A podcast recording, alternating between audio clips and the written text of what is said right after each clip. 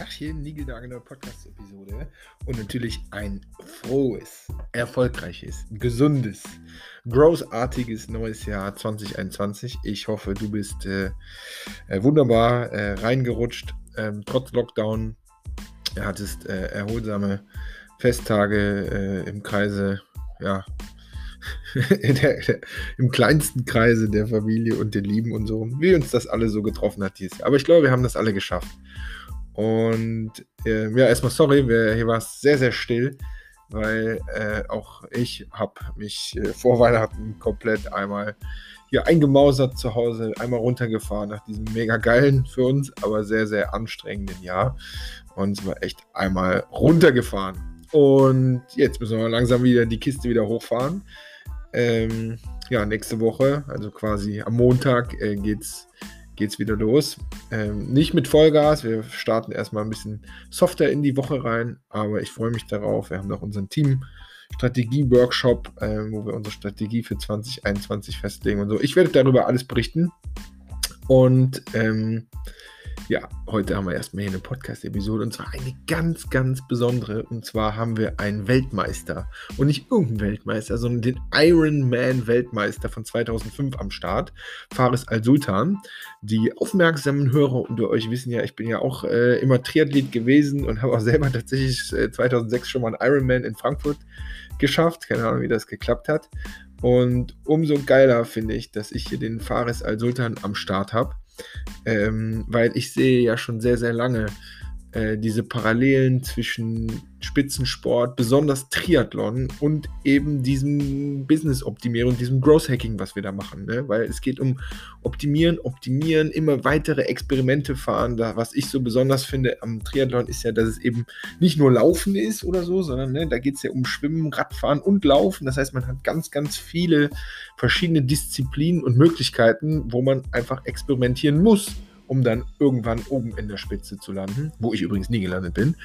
Ähm, aber der Fares halt. Und äh, der Fares ist nicht nur Weltmeister geworden, sondern ist auch erfolgreicher Coach. Das heißt, er hat am Ende sogar, ähm, was heißt am Ende? Aber er ist nicht am Ende.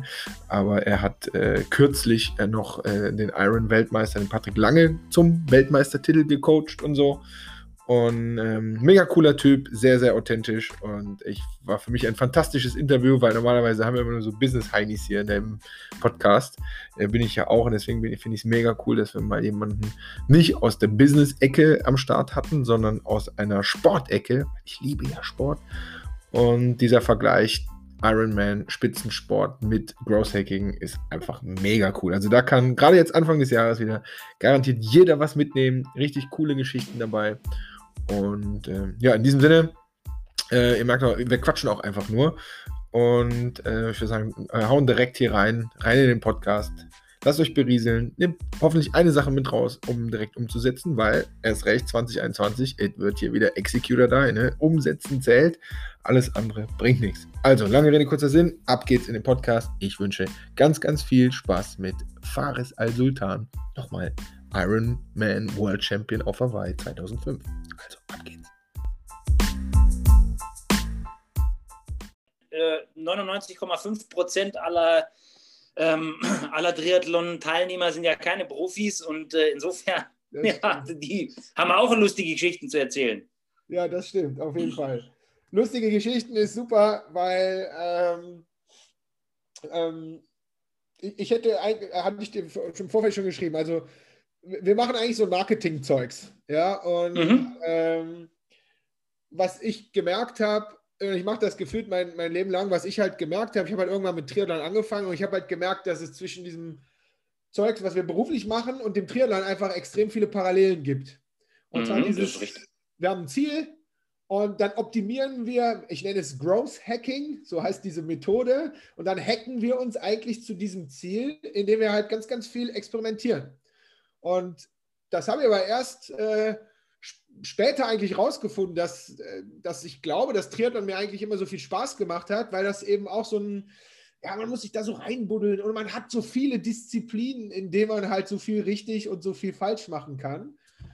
Und ähm, erstens und zweitens, ich kenne dich ja, als, als Triathlon-Fan auch noch aus den früheren äh, Zeiten. Und ich muss sagen, wenn ich über äh, irgendwem, der von Triathlon keine Ahnung habe und du kommst da irgendwie ins Spiel, sage ich immer, es gibt eine Geschichte über dich und ich weiß gar nicht, ob die stimmt, wo, da war irgendwann mal was mit so einem Hamburger, dass du irgendwie ein, ein, ein Hamburger oder ein Big Mac oder so, ich weiß nicht mehr, vor dem Wettkampf, nach dem Wettkampf oder so ist, wo ich immer gesagt habe, so, das finde ich cool, weil so bin ich auch. Ja gut, also die, die, die große Geschichte war, dass ich ja mein, mein erstes Interview nach dem Sieg habe ich bei Taco Bell gegeben. Also jetzt nicht das direkt, wenn du über die Ziellinie stolperst, aber so das erste längere ja. Interview. Da war ich halt in Hawaii bei Taco Bell und weil du normalerweise ja nach dem Wettkampf Lust hast auf was Salziges, was, ja. was Herzhaftes und keinen, also du kannst ja nichts mehr Süßes sehen nach der Zeit. Und so kam die ganze Geschichte. Aber ich habe auch immer gesagt, dass ähm, dieses, dieses das Fast Food, weil es ja immer so verteufelt wird, ah, da dies und jenes und dieses und äh, das geht nicht und das ist da, ist das drin. Ähm, es gibt keine per se falsche oder richtige Ernährung. Es, es, hat immer auch was mit dem persönlichen Lebensstil zu tun. Mhm. Und äh, also der, der, der, der Burger bei McDonald's, der ist ja nicht giftig oder irgendwas. Im Gegenteil, der ist von der, von der Essensqualität per se ist das sehr, sehr gut. Da sind halt nur unglaublich viele äh, einfache Kohlenhydrate drin und das ist halt nicht für jeden gut, wenn der davon viel isst. Ja? Also, aber wenn du 5000 Kalorien jeden Tag isst und du bewegst dich nicht, dann kannst du auch Dinkelkekse essen, ja. wirst du auch fett werden. Also. ja, das, das, das, das, das finde ich super. Das habe ich auch immer so gemacht. Also äh, vielleicht zum Hintergrund, ich habe tatsächlich einen Ironman gefinisht 2016 in Frankfurt, meinen ersten und äh, habe das, glaube ich, aber ohne jetzt, also ich habe meine Ernährung nicht großartig umgestellt gehabt, sondern habe das, glaube ich, viel mit, mit Mindset gemacht und habe eine gute sportliche Grundlage, weil ich schon mein Leben lang laufe und Fußball spiele und Fahrrad fahre und so. Aber ich habe immer gesagt, so ich, ich bin zwar ein Optimierer beruflich, aber ich habe immer gesagt, ich mache Triathlon, weil, weil ich es geil finde so. Und ich muss jetzt nicht mir das teuerste Fahrrad kaufen, weil ich weiß, ich glaube, ich habe Hebel, bei denen kann ich mehr rausholen auf meinem Niveau als dass ich jetzt, wie das so viele machen, mir dann 6000 Euro Fahrrad kaufen muss. Also so, so war ich immer gestrickt. Also mit 6000 Euro bist du heute schon fast im Billigbereich. Ja, ja, ich weiß. Ich das weiß, du ja, hast mein Fahrrad nicht gesehen. es hat eine, eine besondere Entwicklung angenommen. Ja. Ähm, zum Fahrrad vielleicht kann man noch was sagen. Also ich bin beim Fahrrad bin ich tatsächlich der Meinung, wenn mhm. man es sich leisten kann, warum soll mhm. man sich kein schönes Fahrrad kaufen? Mhm. Du kaufst dir ja auch kein Auto, weil du von A nach B willst, sonst würden wir alle Kia fahren, ja? Mhm. Ähm, sondern du willst ja was Schönes haben. Das ist ja noch irgendwo sinnvoll, wenn du das auch mhm. benutzt. Aber es gibt schon Dinge, die sich Altersklassenathleten kaufen, das sage ich auch immer wieder, mhm. äh, die sind halt einfach unsinnig. Da gibt es Leute, die fahren dann geschlossene Zeitfahrhelme und sitzen aber ganz aufrecht auf dem Rad, kriegen eigentlich nur einen heißen Kopf und sonst gar nichts. Und es bringt einfach null. Ja? Und da tun sie mir dann ein bisschen leid. Ähm. Und also das mit dem Optimieren, ähm, weil du das ja angesprochen hast, also erstens vielleicht nochmal zu dem, was du ganz am Anfang gesagt hast, ähm, zu den Parallelen. Also im Profibereich ist es sicher so, dass wahnsinnig viele Parallelen bestehen zwischen ähm, einer, einer Geschäftsidee und mhm. einem Geschäftskonzept mhm. und Triathlon, weil du hast ja auch, du hast ein Ziel, du hast mhm. Zwischenziele, du hast Kontrolltermine, ähm, mhm. wenn du so willst, wo du halt dann Leistungsdiagnostiken machst, schaust, ob du auf dem richtigen Weg bist, du entwickelst eine Strategie. Also wenn ich einen Vortrag halte, ähm, dann geht es meistens ja um diese Parallelen. Mhm. Und die sind ja da. Ja? Also die Leute glauben immer, da sind irgendwelche Affen, die machen irgendwie ein bisschen Sport und dann äh, kommt da der Wettkampf raus. Da steckt ja heutzutage schon wirklich viel Planung dahinter. Mhm. Ähm, und es ist ja auch immer wissenschaftlicher geworden, schlicht und ergreifend, weil man mehr weiß über den Sport. Also da sind schon viele Ähnlichkeiten. Und das Optimieren ist klar, du hast ungefähr 20 Stellschrauben, an denen du drehen kannst, sei es jetzt als Altersklassenathlet oder als Pro. Und du überlegst dir, an welcher Stellschraube drehe ich, damit was rauskommt. Und wo kriege ich normalerweise am meisten mhm. raus für mein Geld oder für meine Zeit. Ganz normal.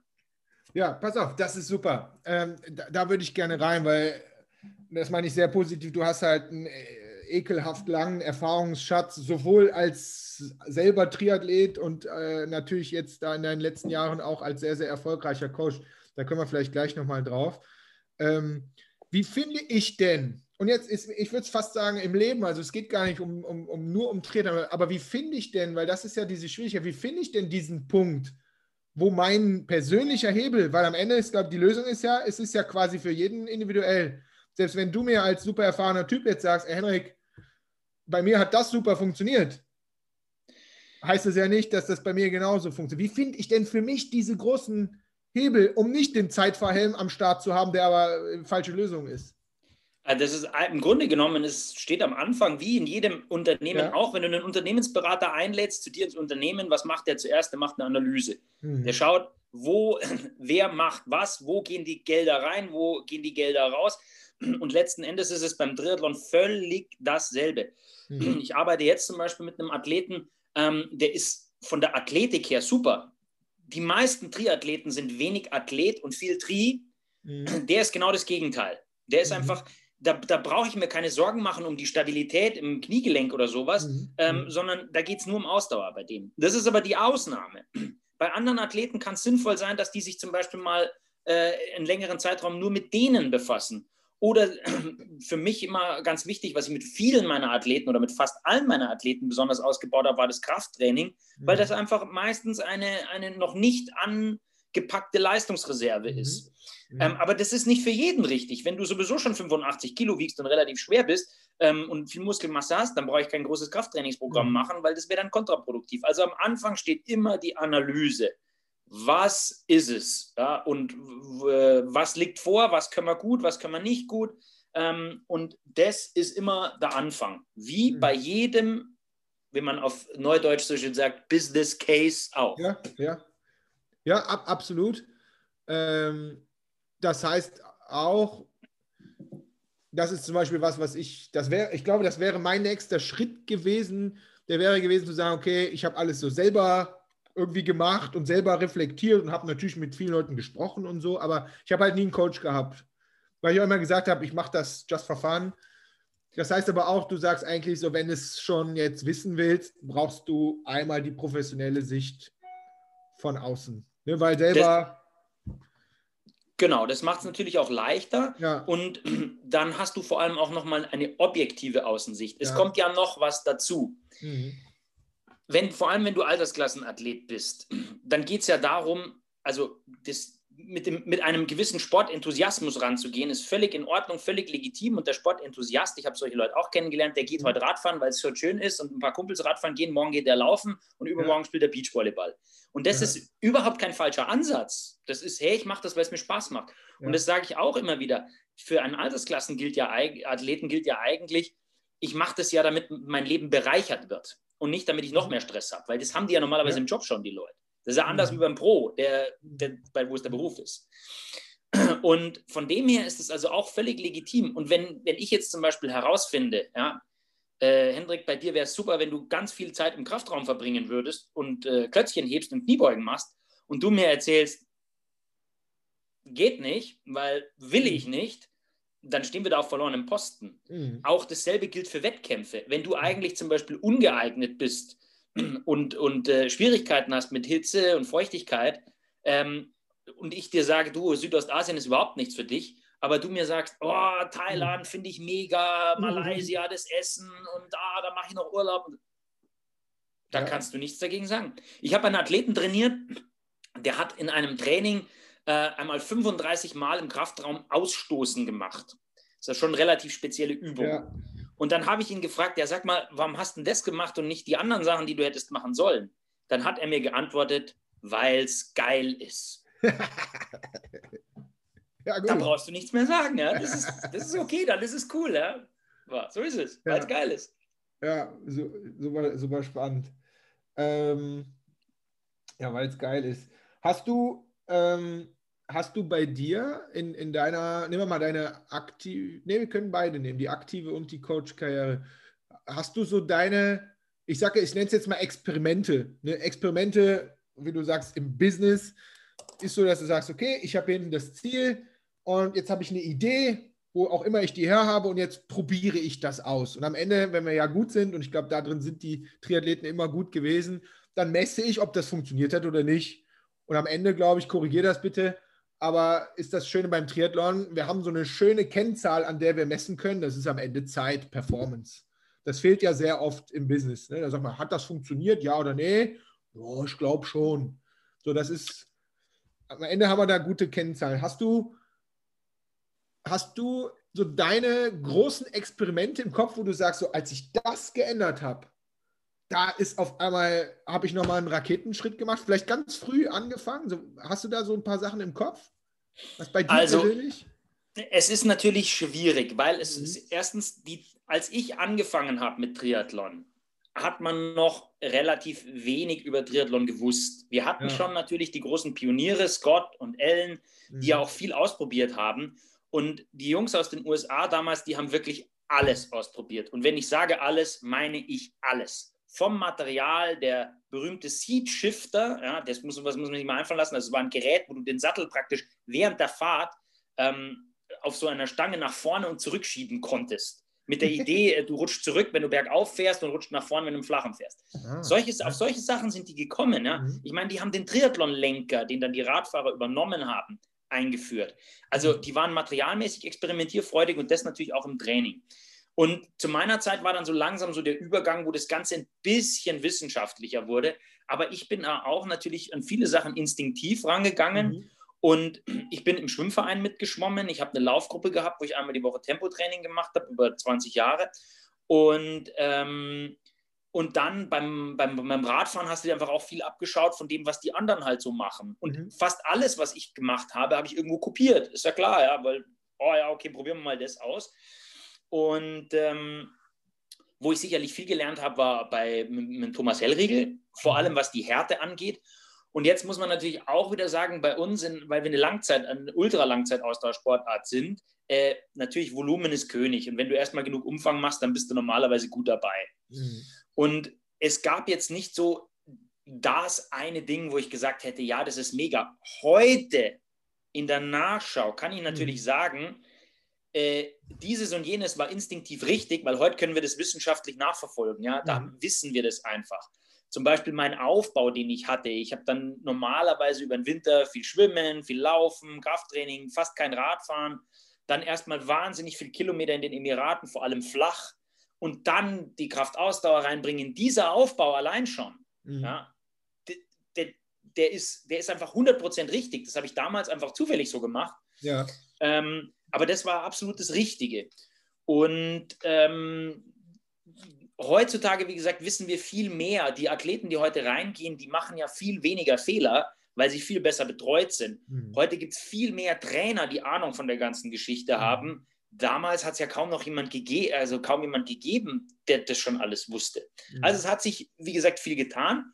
Und trainingsmäßig, ernährungsmäßig waren Triathleten immer Vorreiter und auch materialmäßig, was die Experimentierfreudigkeit angeht. Mhm, mh. ne, das, das ist etwas, was ich auch in meinen Vorträgen und so immer predige. Sage ja, diese, ich sage jetzt einfach auch businessmäßig ja genauso. Nehmen wir mal diese neue Marketingwelt mit Social Media und digital, was es, was es halt alles ja da draußen so gibt die Erfahrungswerte davon vor zehn Jahren waren natürlich viel geringer. Da musste man alles ausprobieren und hacken, selber instinktiv testen. Und heute gibt es halt Trainer, Coaches, Erfahrungswerte. Du kannst alles überall nachlesen am Ende. Und zum Triathlon ja sogar eigentlich auch. Ne? Außer deine individuelle Analyse. Du, du findest, du, das, Netz ist ja voll von allen möglichen Ideen und Informationen. Richtig, wobei das natürlich dann auch wieder, und da liegt ja auch bei den, bei den sozialen Medien mhm. und beim, beim Internet das Problem, mhm. die Fülle an Informationen ist praktisch unendlich. Ja. Aber da sind ja auch viele Dinge, die dich eher verwirren, als dich mhm. weiterbringen. Ja. Und je mehr du selber weißt, je mehr du gelernt hast, je mehr du selbst strukturieren kannst, desto eher findest du dich in diesem Informationsdschungel zurecht. Und da kann dir natürlich schon jemand was helfen. Und es gibt noch einen großen Unterschied und den sehen wir ja auch aktuell, wenn wir an Berichterstattung denken, äh, an Medien. Ähm, es gibt einmal kalte, nackte Fakten mhm. und die einfach eigentlich wahr und unverrückbar sind. Und mhm. dann gibt es Philosophiefragen, Interpretationsfragen und mhm. so weiter. Mhm. Und da fängt dann meistens die Schwierigkeit an. Und heutzutage verschieben sich ja auch die Fakten. Ja? Das ist ja auch was, was grausam ist. Äh, Donald Trump hat da sicherlich dazu beigetragen, ja, dass es nicht besser geworden ist. Ähm, und da muss man einfach unterscheiden, auch das versuche ich auch den Athleten, mit denen ich zusammenarbeite, zu sagen, es gibt einmal Dinge, die sind handwerklich richtig oder falsch. Mhm. Und du kannst zum Beispiel, wenn du sagst, ich mache jetzt einen Volumenblock, dann kannst du nicht sechs Stunden in der Woche trainieren. Das geht nicht. Das passt mhm. nicht zusammen. Das ist einfach fachlich falsch. Mhm. Aber du kannst natürlich schon, eine Philosophiefrage ist was anderes. Da gibt es da gibt's Trainer, die sagen, ja, ich glaube an Krafttraining und das ist eher sinnvoll, wenn wir das machen. Und es gibt äh, Trainer, die sagen, das ist überhaupt Quatsch, weil das bringt überhaupt nichts und das macht man nicht. Das ist dann Philosophiefrage. Das ist nicht richtig oder falsch, mhm. sondern das ist einfach was anderes. Und da ist natürlich wiederum schwer, alleine sich dann da auch, ja. Wie mache ich das jetzt? Wie gesagt, äh, heutzutage ist es nicht mehr das Problem, Informationen zu bekommen, sondern sich damit zurechtzufinden. Ja, absolut. Ich habe vielleicht, kannst du gerne challengen. Ich habe ein, ein, Beispiel von mir selber. Ich bin der Typ, von dem du eben gesprochen hast, der eher groß ist und ich habe nicht naturell, aber weil ich schon immer, ich, also ich habe relativ gute Muskulatur und auch schwere Muskulatur. Das heißt, ich wiege im Standard so 88, 89 Kilo bei 1,87. Ich bin nicht dick, aber ich bin halt schwer. Und als ich damals meinen Ironman da am Start hatte, ich weiß nicht, woher ich es wusste, aber ich wusste, dass dieses Gewicht und dadurch, dass ich 20 Jahre Fußball gespielt habe, habe ich halt diese verkürzte, ich habe so eine dicke Oberschenkelmuskulatur, die auch total super ist. Ich komme überall durch, ja, verkürzt. Das heißt, ich habe immer, wenn ich Marathons gemacht habe, ich habe immer Probleme mit Krämpfen und so gehabt. So immer. Und das heißt, ich wusste eigentlich, ich muss meinen Kram trainieren, aber mein, mein Entscheidungspunkt wird der sein, mein Gewicht, weil ich muss die 90 Kilo quasi mitschleppen, erstens. Und mein zweiter wird sein, ich muss auf Beweglichkeit gehen, weil ich darf keine Krämpfe, wenn ich Krämpfe, wenn ich Krämpfe bekomme, kann ich nicht weiterlaufen. Das heißt, ich habe ein halbes Jahr sehr intensiv Black Roll, Stretching jeden Morgen, also äh, so wie ich es meine, ich hasse das, ne? aber ich habe es halt gemacht, weil ich wusste, du kannst so viel trainieren, wie du willst, daran wirst du am Ende scheitern. Und habe am Ende auch gesagt, so wenn ich an den Start gehe, will ich nicht 88 Kilo wiegen, sondern 81 und habe dann tatsächlich die letzten zwei Monate, ich habe meine Ernährung nicht groß umgestellt, sondern ich habe einfach die letzten zwei Monate nicht mehr normal gegessen wie sonst, sondern habe mir nur hier Joghurt reingepeitscht. Und habe tatsächlich dadurch irgendwie durch das Training und so 6, 7 Kilo abgenommen, sodass ich da bei meinen 81 war am Wettkampf morgen. Und ich glaube, das waren meine zwei großen Hacks, die, die mich dazu gebracht haben, dass ich das ohne Krämpfe, ohne sonst irgendwas finishen konnte. So, war so mein Learning. Ja, das ist also, das Spiel, Gewicht spielt natürlich auf jeden Fall eine Rolle. Spätestens, wenn es zum Laufen geht, ja. dann äh, ist es ja. auf jeden Fall ein leistungslimitierender Faktor, wenn du zu schwer bist. Und äh, Beweglichkeit ist natürlich auch was, beziehungsweise äh, wenn du Krämpfe bekommst, dann kann es einmal was mit Beweglichkeit, aber oft hat es schlicht und ergreifend auch was mit Ernährung zu tun. Mhm, mhm. du dehydrierst, du ähm, verlierst Salze, du verlierst Kohlenhydrate Mhm. Und dann macht die Muskulatur einfach nicht mehr das, was sie machen soll. Ne? Und äh, sperrt sich halt. Ja. Und äh, da wird einmal das Training schon was helfen und das andere ist natürlich, dass du eben auf den, auf den äh, Ernährungsstatus da schaust. Ja. Während des Rennens vor allem auch. Und natürlich mhm. aber vorher auch schon. Aber das mhm. kann gut sein, dass das die ausschlaggebenden Faktoren sind. Insbesondere, ich weiß ja nicht, wie schnell du warst, aber je nachdem, in welchem Tempobereich du dich auch bewegst, ähm, geht es dann irgendwann mal, geht es einfach darum, okay, da geht es gar nicht mehr darum, wie das Training schon verteilt ist, sondern wenn du mhm. einfach zwei Stunden in der Woche mehr zur Verfügung hast und mehr trainierst, dann wirst du besser sein. Ja. So. ja, ja. Und, und je weniger du natürlich trainierst, desto äh, mehr bringt es dann. Wenn du schon 25 Stunden die Woche trainierst, dann ist es nicht mehr so wild, ob du jetzt 25 oder 27 trainierst, ist jetzt nicht mehr so ausschlaggebend. Aber ob du acht Stunden trainierst oder zehn, ist schon nochmal ein Riesenunterschied. Ja, absolut. Ja, verstanden. Ja, spannend. Ähm, okay, cool. Dann äh, habe ich noch einen Punkt, wo ich sage, so, du warst ja äh, äh ewig lang selber aktiver, sehr, sehr erfolgreicher äh, äh Triathlet, Ironman Hawaii-Gewinner. so, und dann bist du irgendwann Coach geworden, hattest unter anderem auch einen äh, zweifachen Angel am Start. Wo, wo, ist denn so für dich da der, wo ist denn da für, sich, für dich so der, der große Unterschied zwischen dem aktiven und dann nachher Coach zu, also da, du profitierst natürlich ohne Ende davon, weil du den ganzen Scheiß ja selber quasi immer mitgemacht hast, so. Aber wie ist denn da so deine persönliche Weiterentwicklung? Weil ich finde das eigentlich immer sehr bewundernswert, wenn man einem Sport oder einer Disziplin so verhaftet ist und danach das Gleiche oder vielleicht sogar viel mehr nochmal als Coach auch da entsprechend reinkippt. Ja, gut. Also das hat sich halt so, ich sag mal, das hat sich einfach so entwickelt. Ich habe dann den, also ich habe schon mal mal hier und da mal so jemandem ein bisschen Trainingspläne geschrieben, mhm. aber das ist halt noch nicht so wild. Und beim Lange hat es halt angefangen, dass wir uns kennengelernt haben in einem Trainingslager, ähm, wo ich mit äh, dem PWAC-Team unterwegs war und er mit einer anderen Truppe und er hat dann einfach angefangen, bei uns mitzutrainieren. Mhm. Und ähm, ich kann sagen, dass natürlich dich ein Erfolg als Trainer äh, ist natürlich super und schön und du freust dich und alles, alles unbenommen, aber nichts, nichts bewegt dich so, wie wenn du es selber machst. Ja, Nichts. Und egal, was es ist, ja, ähm, das ist die große, die große Depression für jeden Athleten, wenn er aufhört, ähm, ist ja die, dass du einfach akzeptieren musst, du kannst es nicht mehr. Mhm. Ja, es geht nicht mehr. Ich kann heute trainieren, was ich will. Ich werde kein, keine Top 5 mehr auf Hawaii machen. Das ist unmöglich, weil mein Körper das einfach nicht mehr hergibt mhm. und ich auch das Training gar nicht mehr absolvieren kann. Und ich werde einfach immer langsamer ja, und immer schlechter. Und ich kann jetzt noch fünf Hawaii-Sieger trainieren und es wird nie so sein, wie wenn du selber da als Erster drüber läufst. Nichts bewegt dich emotional so wie das. Und auch von diesem Leben wegzumarschieren, ist natürlich eine ganz harte Geschichte, weil du bist ja so ich-zentriert. Mhm. Es dreht sich alles nur um dich und deine Performance und sonst ist alles andere erstmal unwichtig. Mhm.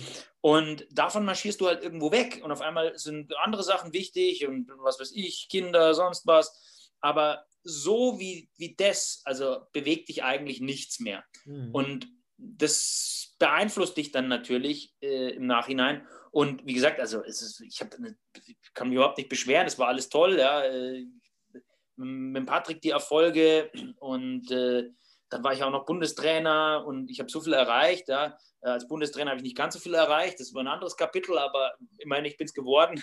mhm. Und ähm, ähm, aber wie gesagt, es ist nicht so, wie wenn du es selber machst. Mhm. Krass.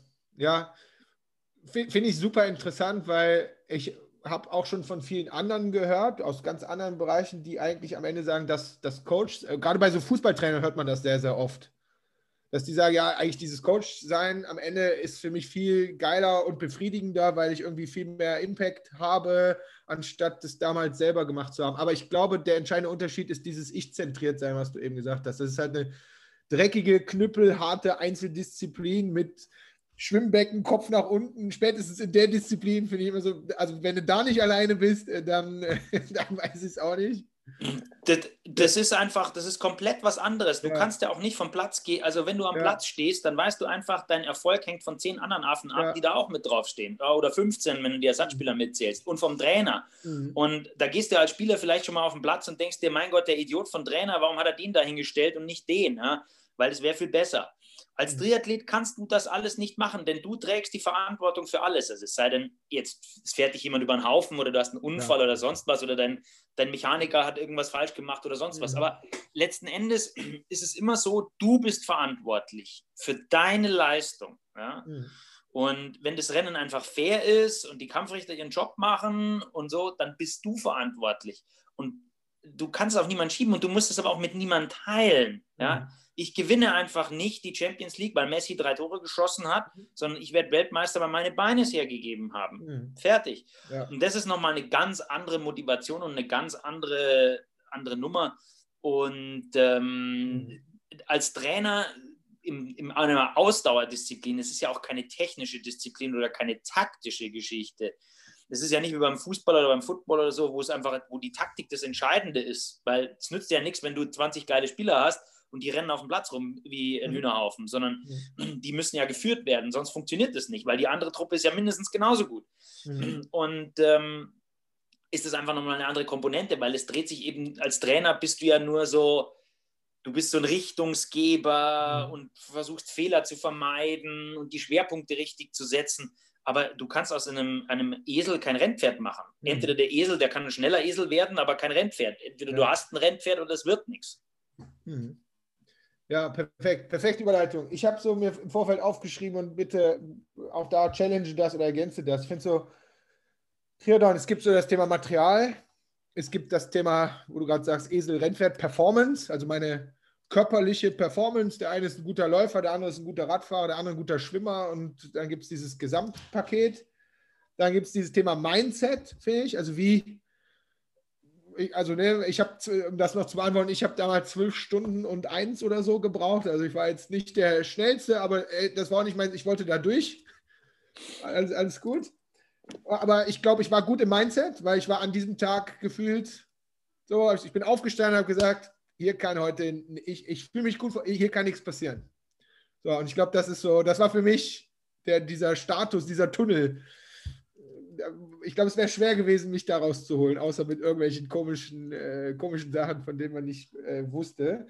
So, dann haben wir also Material, Performance, Mindset. Und ich habe mir gerade das noch dazu geschrieben, ehrlich gesagt, weil dann habe ich mich an das erste, den ersten Sieg von Patrick Lange erinnert und habe gedacht, so Strategie, also Wettkampfstrategie. Weil was ich damals schon so besonders fand, war, also ich muss sagen, ich kannte ihn nicht wirklich. Also ich hatte ihn nicht ganz oben auf dem Schirm so. Und auf einmal äh, rannte der da halt sein, sein Marathon hinten raus und konnte den, und auf einmal sagte jeder hier, ja, der kann das Ding in der Zeit finishen. Das heißt, das wird reichen so. Das hatte ja schon auch, finde ich, sehr viel mit Wettkampfstrategie zu tun. Material, Performance, Mindset, Strategie, wie würdest du die so gewichten, bewerten? Kann man das? Ja, gut, also es ist wie immer, der Unterschied zwischen gut und ja. exzellent mhm. ist eher gering. Mhm. Der Unterschied zwischen schlecht und gut, der ist gewaltig. Ja. ja? Und ich glaube, also wenn du einen Top-Athleten heute hast, Material nehmen die sich alle nicht viel. Ja. Die sind alle materialmäßig gut ausgestattet. Mhm. Ähm, die Strategie hängt von deiner Fähig, von deinen Fähigkeiten ab. Ein mhm. Athlet wie der Patrick der hat nicht so viele Optionen. Mhm. Der kann am Rad nicht davon fahren. Das geht nicht. Das ist einfach unmöglich. Das ja. konnte auch ein Craig Alexander, der dreimal gewonnen hat, nicht. Entweder der war in Reichweite nach dem Radfahren und konnte dann laufen. Und wenn der nicht mehr in Reichweite war, war es auch vorbei. Das, weil der konnte einfach nicht, der konnte sehr gut laufen, aber eben nicht schnell genug Radfahren. Mhm. So, wenn du jemanden hast wie den Frodo, der hat eher noch mal mehr Potenzial, was die Strategie angeht, mhm. weil der sich überlegen kann, ob er härter Rad fährt oder härter läuft und ähm, auch beim Schwimmen schon irgendwas versucht. Ähm, das musst du ja erstmal physisch mitbringen, dass das überhaupt mhm. geht. Ne? Mhm.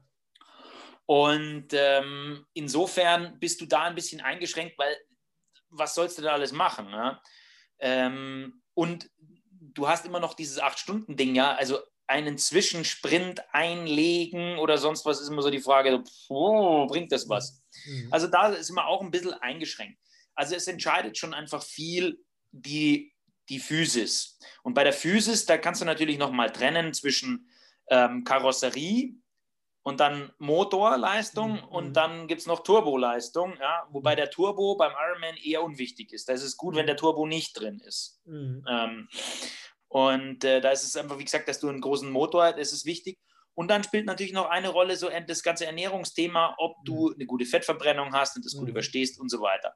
Mhm. Ähm, aber der Kopf ist natürlich ganz entscheidend. Mhm. Und in einem 8-Stunden-Rennen hast du immer schwarze Phasen. Da gibt es immer Phasen, wo du dich schlecht fühlst, wo es dir nicht so geht, wo du darüber hinweg musst, weil du versuchst ja acht Stunden lang dich an dieser roten Linie entlang zu bewegen.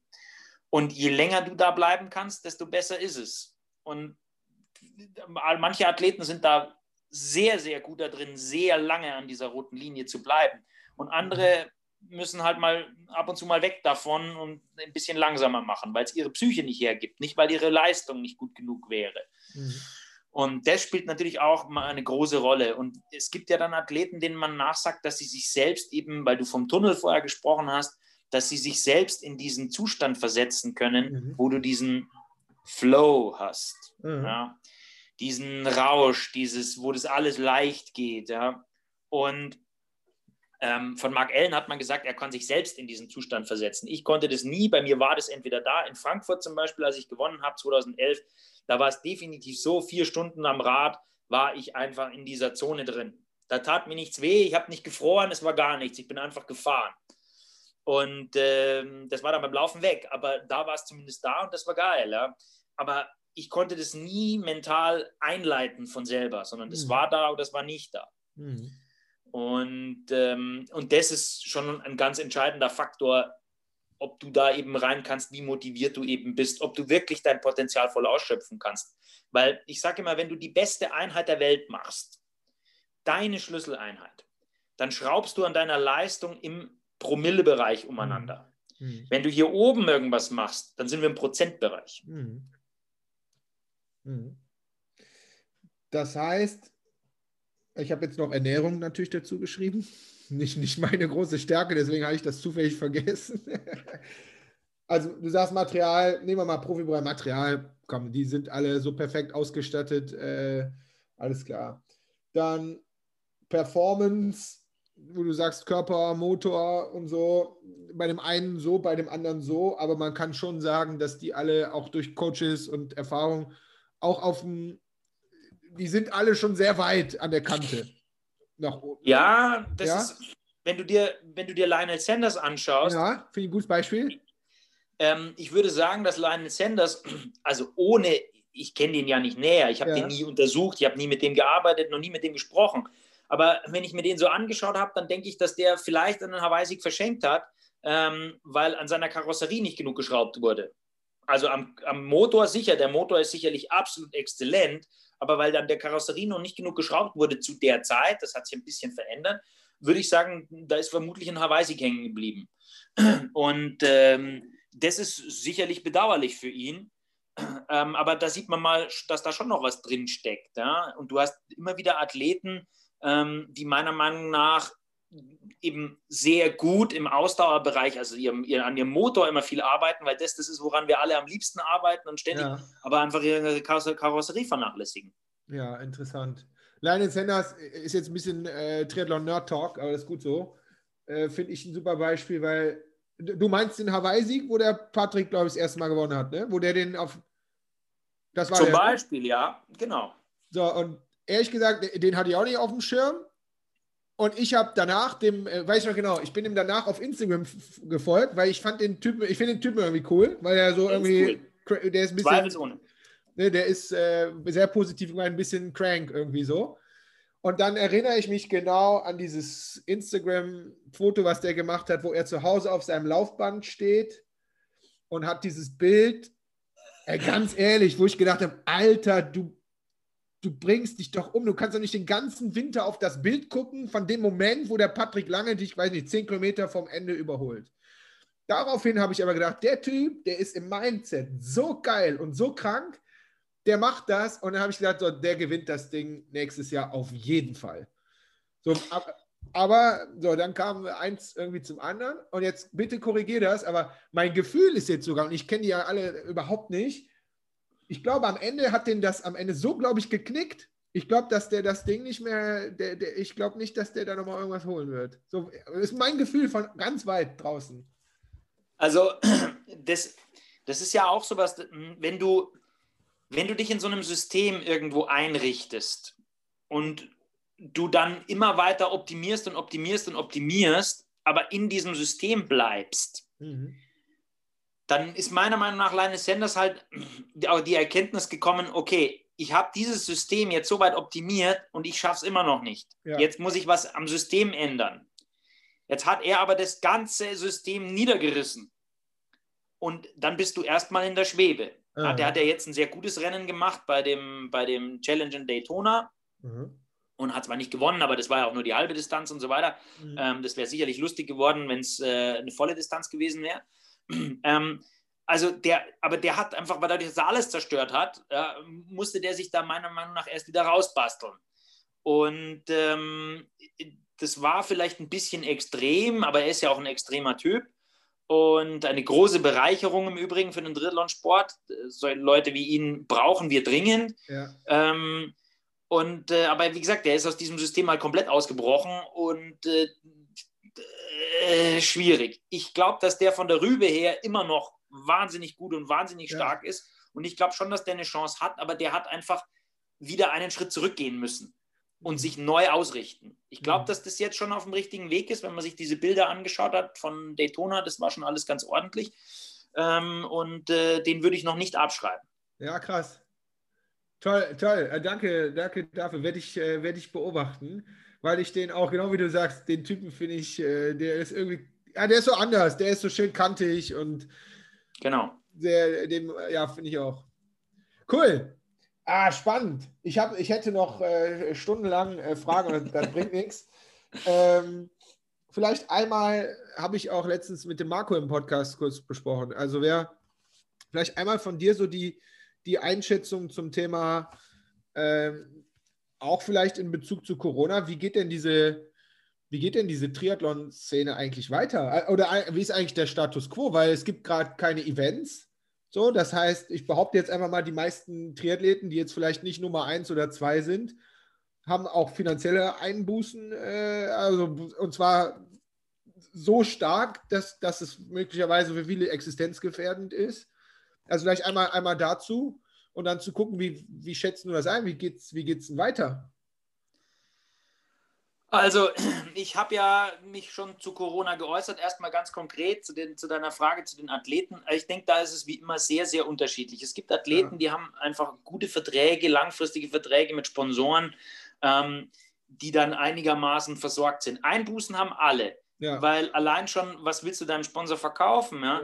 Jetzt muss man dazu sagen, glücklicherweise sind viele Triathleten nicht alle natürlich, aber viele Triathleten mit Radfirmen verbandelt und die Radfirmen haben ja. extrem gute ja. Umsätze. Ja. Die haben mehr verkauft als je zuvor. Jeder Radhändler, mit dem du sprichst, den, es gibt nichts mehr zu kaufen. Mhm. Die Leute haben Räder gekauft ohne Ende. Ähm, nicht umsonst ist jetzt gerade äh, Canyon ja verkauft worden und äh, für einen Wahnsinnspreis von 800 Millionen. Ähm, und äh, hat das beste Jahr aller Zeiten und was weiß ich. Also da ging ja richtig Geld. Und ähm, das ist natürlich gut, weil wenn die Geld haben, können sie natürlich auch Geld an ihre Profis auszahlen. Das trifft aber natürlich nicht für alle Sponsoren zu. Und da gibt es auf jeden Fall haben die Einbußen und die Bühne ist weg und die Trainingsbedingungen sind schlecht. Also ich trainiere ja zwei Profis. Ähm, und äh, selbst wenn der eine oder andere dann noch irgendwo ein Schwimmbad hat, wo er dann rein kann, mhm. äh, dann hat er keine Partner. Ähm, es ist alles umständlich, anstrengend, schwierig. Es gibt keine richtigen Ziele. Also für den Sport ist es schlicht und ergreifend eine Katastrophe. Ja? Ja. Auch die Athleten wollen in Trainingslager fahren. Wo willst du jetzt hinfahren? Ja? Also mhm. Kanaren geht noch, aber das ist das mhm. Einzige. Wenn wir einmal das Ding nehmen und ich persönlich glaube, du hast eben gesagt, für den Triathleten nochmal, das Ziel, unsere Ziele sind weg die großen Ziele, mein Hawaii, äh, meine Hawaii-Qualifikation 2023, was ich vielleicht auf meiner Bucketlist habe oder was auch immer. Und ich sage ja, wir können ja jetzt warten, bis es wieder weg ist. Das ist jetzt nicht so mein Ding, ehrlich gesagt. So, und die Alternative ist, dass wir anfangen, und da gehe ich eher an die Veranstalter. Warum gibt es nicht viel mehr digitale ja, ich weiß. Ich, nee, warte, es ist nicht das Gleiche. Da bin ich komplett dabei. Aber grundsätzlich, ich nehme mal nur mich. Wenn wir jetzt sagen würden, okay, im, äh, im April ist, äh, was ist im April immer für ein Event, ein großes? Komm, ist egal. Nehmen wir Rot, nehmen wir Rot 2021. Und die sagen jetzt, da haben sie noch genug Zeit zum Vorbereiten. Leute, das wird wahrscheinlich nichts, aber wir wollen ja trotzdem, dass ihr euren Finish machen könnt. Hier könnt ihr euch anmelden. Ihr macht das Ding halt äh, einfach zu Hause postet schön dazu, ihr, wir, wir, schicken euch den Bag nach Hause und so. Einfach nur, das würde doch zumindest uns das Ziel zurückgeben, oder? Nein, also Nein? dann bin ich nicht deiner Meinung. Du kannst sowas einfach nicht an deinem, schau mal, du gehst in deinen Keller runter, ja. setzt dich auf deine Rolle ja. und sollst jetzt auf einmal im Wettkampfmodus sein. Also für mich völlig unmöglich. Ich kann da natürlich kann ich auf, also ich habe kein Swift, aber man könnte auf Swift ein Rennen fahren. Das machen ja auch viele Leute. Ja. Ähm, aber das ist einfach nicht dasselbe. Ich brauche den Geruch. Ich muss die Leute fühlen. Ich muss die Leute sehen. Ich muss, wenn ich eine Wechselzone betrete, heute noch, ja, und ich bin schon in Rente, habe ich sofort Gänsehaut. Ja, ja wenn ich die sehe, wie der die erste die Scheibe reinfährt. Da, das ist das. Ich will das, das, das Muskelöl riechen, ja, ähm, den Kampfer und das Ganze. Dann fange ich an, Emotionen zu kriegen, dann stellen sich meine Nackenhaare auf, dann geht's los und dann bin ich nur zu außergewöhnlichen Leistungen fähig. Ne? Das soll jetzt nicht heißen, dass wir natürlich nichts machen können. Das ist Quatsch, weil wir sind Menschen und Menschen versuchen immer irgendwas zu tun ja. und versuchen immer, Hoffnung stirbt zuletzt. Das ist immer so. Und das muss ja auch so sein. Und wir versuchen natürlich auch, ich ja auch mit meinen Athleten, dann eben Zwischenziele einzubauen, wo du es halt alleine irgendwas machst. Aber ich sage einfach, dass unser Ansatz ist ja eigentlich der falsche. Es gab ja auch Wettkämpfe, die durchgeführt werden. Mhm. Wir hatten Laufwettkämpfe, wir hatten Schwimmwettkämpfe, wir hatten ein paar ähm, Triathlon-Wettkämpfe, die schon in der Phase gemacht worden sind und das muss einfach weitergehen. Und ich glaube, wir brauchen einfach sehr realistische Einschätzungen darüber, was man machen kann, wie gefährlich irgendwas ist. Und am Anfang sicherlich, wenn alle noch Angst haben und jeder glaubt, dann können wir sicherlich auch im Zeitfahrmodus ein paar Sachen machen, die ja auch schon besser sind, als wenn du alleine in deinem Keller hockst. Ja.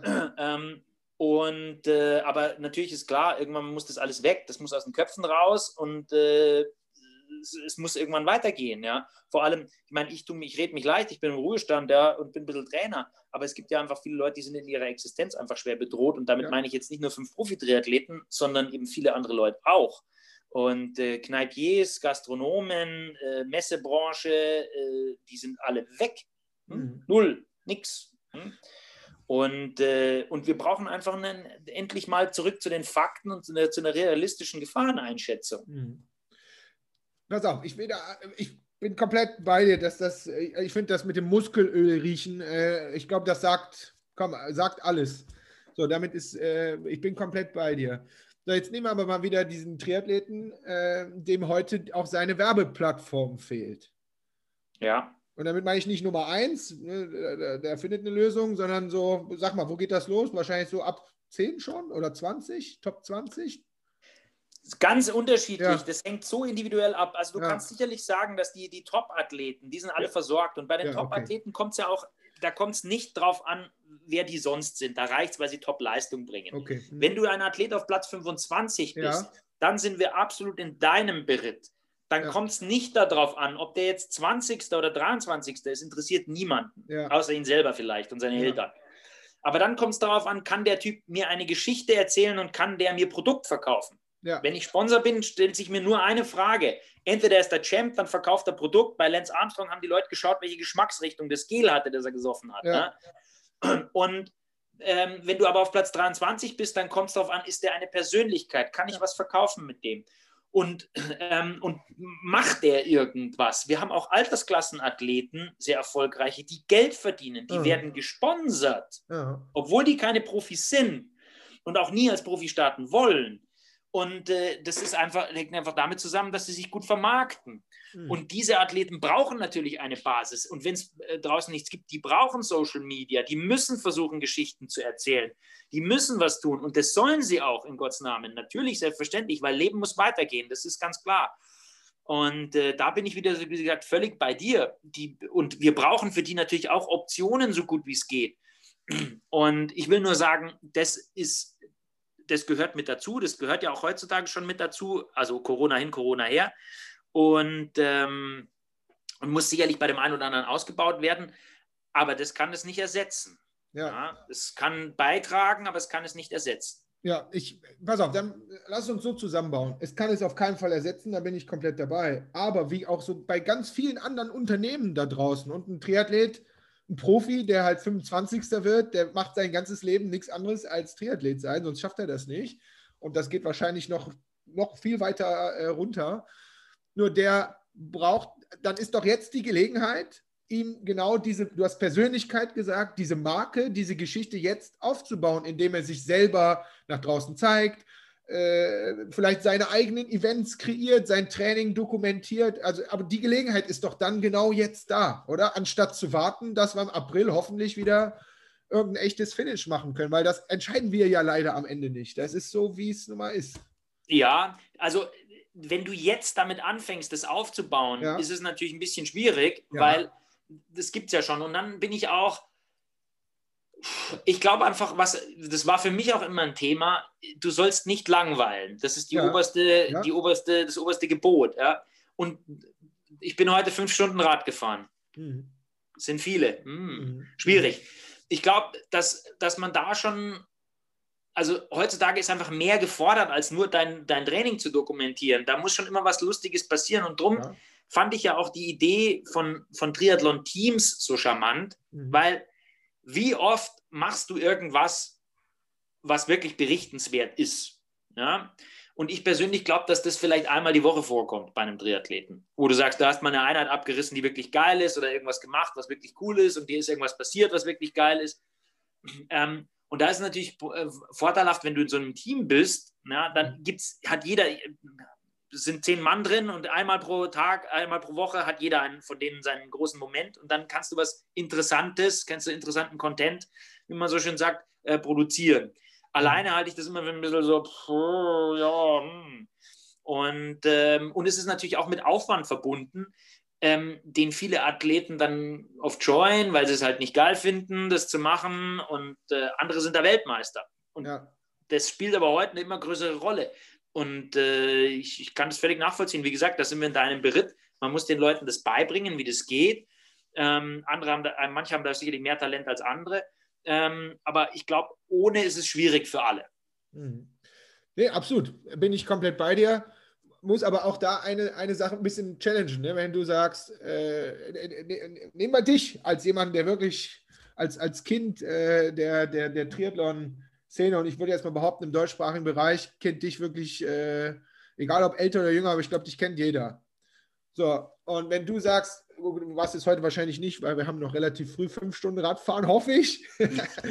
ne, aber selbst du jetzt, wenn du anfängst zu dokumentieren, ich glaube, die Sicht, die du da hast, dass das für die Triathlon-Community da draußen nicht spannend wäre, zu, zu hören von dir, was du heute mit deinem Coachie Nummer 1 gemacht hast oder dass du selber dich auch noch heute fit gehalten hast. Wenn du dein Essen fotografierst, glaube ich, ist das relativ langweilig. So, das ist immer die, die Idee, die den meisten kommt. So sage ich, komm, wenn du dein Essen, das interessiert keine Sau. Wobei beim Triathleten ist das vielleicht sogar, wenn ich drüber nachdenke, schon wieder ein bisschen anders. Aber ich glaube, dass diese Triathlon-Fans da draußen hochgradig daran interessiert sind, viel mehr intensive Dokumentationen von deinem Training, von deiner Intensität und natürlich mal was Lustiges, aber auch was Ehrliches und Authentisches zu sagen, ey, ich hatte heute eine fünf Stunden Ausfahrt, ich sage euch ganz ehrlich, es war die allerletzte Scheiße.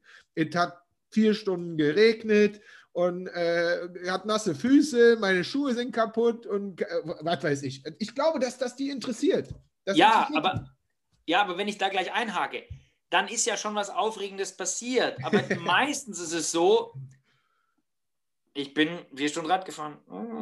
Ja, ist so, das reicht ja. nicht. Das und reicht nicht. Das reicht einfach nicht, ja. Genau. Und das darf man ja auch nicht vergessen weil die, du machst ja so viel davon, hm. bin heute eine Dreiviertelstunde gelaufen. Ja, wenn dich nicht der Hund verfolgt, ja, und du dich dem Hund erwehren musst oder sowas, dann ist es keine besondere Geschichte. Und ich glaube einfach, dass man da aufpassen muss, dass man die Leute nicht langweilt. Und ähm, schon, wie gesagt, wenn was passiert, dann ist es ja geil. Und das ist, das ist so ein bisschen ist es auch wie bei, bei Ironman. Ja? Mhm. Wenn du an eine Ironman-Übertragung denkst, ja. Das ist Langeweile pur. Nee. Vier Stunden lang wird der führende, das führende Rad gezeigt. Voll geil. Ödnis pur. Was dabei so bedauerlich ist, bei dem Rennen sind zweieinhalbtausend Leute am Start. Hm. Und da haben so viele, so geile Geschichten, geile Erlebnisse, Sachen, wo ich sage, ja, erzählt mir das. Mein Musterbeispiel. Hm. Ähm, 2000, weiß ich schon gar nicht mehr, ich muss nochmal nachschauen, wann das war, aber auf jeden Fall schon zehn Jahre her. Ein Typ hat einen Unfall, mit, fährt irgendwie gegen Motorrad in Hawaii, nimmt sein Rad auf die Schulter, marschiert mit dem Rad auf seinen Socken 20 Kilometer und dann läuft er den Marathon. Geil. Wahnsinn! Ja, ja ich habe das Bild von dem Typen, ist bei mir da hinten im Flur. Ja? Wahnsinnsgeschichte. Während des Rennens hast du davon null mitbekommen. Hm. Ja, wie traurig ist es? Das ja? stimmt. Und ich will den, den Moment, wo der in das Motorrad reinfährt, den erwische ich nie. Aber da bin ich sofort an dem dran. Und das ist die Geschichte, die ich erzähle. Und das passiert ja nicht nur einmal, sowas hm. passiert ja bei vielen. Ja, passiert irgendwas, was aufregend ist.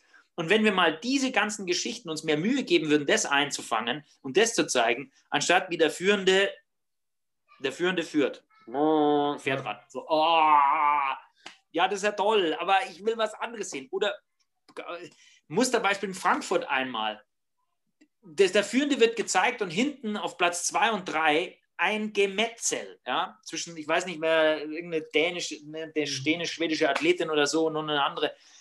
Überholvorgänge stets und ständig, ja, das will ich sehen. Ich will die Gesichter sehen, wie die leiden, wie sie jetzt wieder angreifen. So.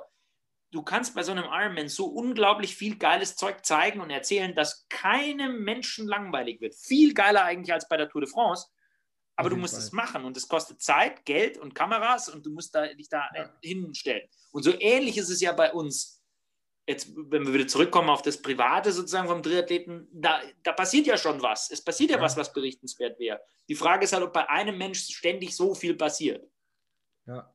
Ich bin, äh, ich finde die Idee, viel mehr aus der Szene zu zeigen, wahrscheinlich ist das auch werbegetrieben. Ne? Also, wenn ich jetzt drüber nachdenke, warum zeigt man eigentlich die ganze Zeit vier Stunden den Führen und, und so, das ist. Ich wäre auch der, ich würde gerne beides sehen. Ich liebe diese privaten oder die kleineren Geschichten. Ich, ich glaube nur, und das ist vielleicht ein Appell, Appell wieder an jeden, der zuhört und vielleicht, es gibt ja auch Triathleten, die hier zuhören und sagen, erzählt eure Geschichten, weil ich glaube, die meisten unterschätzen sich und denken immer, oh, das ist doch langweilig, was ich mache. Ja, für die meisten da draußen ist es langweilig, was ich mache aber für meine Zielgruppe, die ich halt erreichen will, in eurem Fall die anderen Triathleten, äh, für die ihr dann am Ende auch Sponsorengelder und so bekommen könntet, die finden es spannend. Ich behaupte, die finden es spannend. Die, ich gucke mir vier Stunden diesen Livestream an, obwohl er eigentlich langweilig ist. Und ehrlich gesagt, ich feiere ihn, ich finde ihn geil. Frag mich auch nicht warum. Ich sage ja, ich ja. würde einfach gern dem, dem, ja. dem Zuschauer diese ganzen anderen Geschichten zeigen, die so geil und spannend sind und weil der Sport so viel zu bieten hat, ja, und weil der ja auch so viel dir abverlangt, wenn du an so einem Rennen machst. Und es ist ja völlig unerheblich, ob einer acht Stunden braucht und einen Weltrekord aufstellt ja. oder 14 Stunden braucht und sich irgendwie durchboxt. Ja? Der hat ja auch was zu erzählen. Nicht jeder von den zweieinhalbtausend hat was zu erzählen, aber da sind viele dabei, die haben was zu erzählen. Auf jeden Fall. Und, äh, und das würde ich eben den Leuten gerne mitteilen, weil warum soll ich das nicht machen? Ich möchte ja gerne auch nach außen dokumentieren, wie spannend mein Sport ist und wie cool das ist und was die Leute alles auf sich nehmen und den, um den ganzen Quatsch mhm. zu machen. Ne? Mhm. Und ähm, da steckt einfach was drin. Und es ist ja schon was Besonderes, weil wenn es einfach wäre, dann könnte es ja jeder. Das stimmt. Und ich glaube, besser geht nicht. Das ist das perfekte Schlusswort. Wenn es einfach wäre, äh, könnte es ja jeder. Lieber Faris, ich möchte mich ganz, ganz herzlich für deine Zeit bedanken, für uns, für deine tollen, äh, ehrlichen, authentischen, äh, sehr professionellen Geschichten. Hat mir riesig Spaß gemacht, war mir eine ganz besondere Ehre, weil ich bin äh, sehr, sehr lange schon großer Triathlon-Fan und habe mich selber auch immer wieder da durchgequält. Also ganz, ganz fantastisch, dass du dabei warst. Sehr gern, sehr gern. Ich wünsche dir viel Erfolg äh, mit deinen Athleten, die du hast, äh, aber natürlich auch äh, privat ne, weil wir haben alle unsere Challenges gerade hier in dieser verrückten Zeit. So ist es. Und, äh, wünsche dir eine tolle Adventszeit, einen guten Rutsch in ein äh, erfolgreiches und vor allen Dingen gesundes äh, Jahr 20, 2021 haben wir ja schon. Und ja, vielleicht laufen wir uns mal bei einem Triathlon, äh, Triathlon irgendwo über den Weg. Würde ich mich sehr freuen. Du wirst mich nicht mehr kennen, aber ich werde dich anhören und sagen, du warst bei mir im Podcast, Alter. Okay? Sehr gerne, hat mir Spaß gemacht. Sehr schön, Farid. Farid gut. Und äh, bye bye. Grüße nach München. Tschüss. Ciao.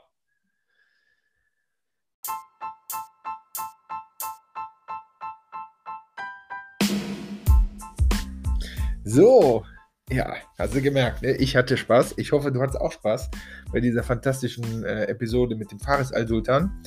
Und ähm, vielleicht nochmal ein kurzer Hint.